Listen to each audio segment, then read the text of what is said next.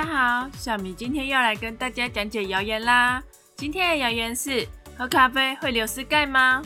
黑咖啡比拿铁更会流失钙，大家是不是每天都会喝一杯咖啡提提神呢？咖啡的魔力总会让人想要在工作的时候喝上几口呢。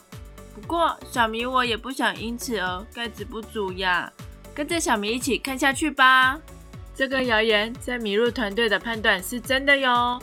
虽然要喝大量的咖啡才会有严重的影响，但喝咖啡确实会降低钙质的吸收，增加钙质的排泄哦。而加入牛奶的拿铁，比起纯的黑咖啡来说，确实可以减低咖啡对钙质所造成的影响哦。详细的说明就跟着小米一起来看科普小知识吧。小米把这个议题分成两个部分，第一个部分是咖啡如何影响钙质的吸收与排泄。第二个部分是拿铁如何抑制咖啡对钙质的影响。咖啡中有三个被认为会影响钙质的因子，分别是单宁酸、草酸和咖啡因。单宁酸的部分，小明查找研究文献时没有查到单宁酸与钙质之间有连结。草酸的部分，动物实验显示喂食草酸的马会减低钙质的吸收。而草酸也会形成草酸钙，来减低钙质的吸收哟。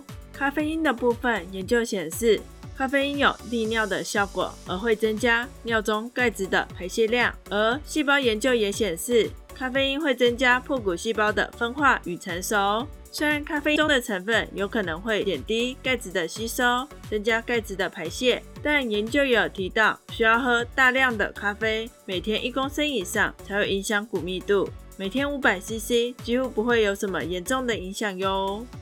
拿铁比起黑咖啡来说，摄取的单宁酸、草酸和咖啡因都比较低。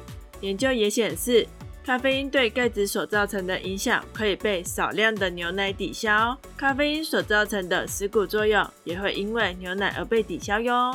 总体来说，咖啡确实会影响钙质的吸收与排泄，尤其是喝了大量的咖啡。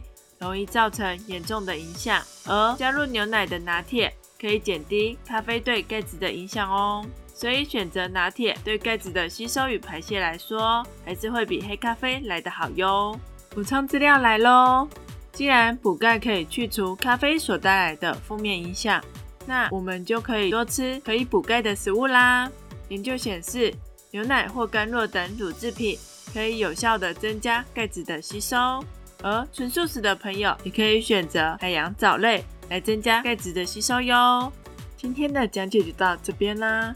如果有什么想知道真伪的谣言，会有任何的想法，都欢迎到我们 FB 粉丝专业私下留言给我们的小编哦。再麻烦大家帮我点击订阅和喜欢，并追踪我们的 FB 粉丝专业。感谢您的观看，我们下周见，拜拜。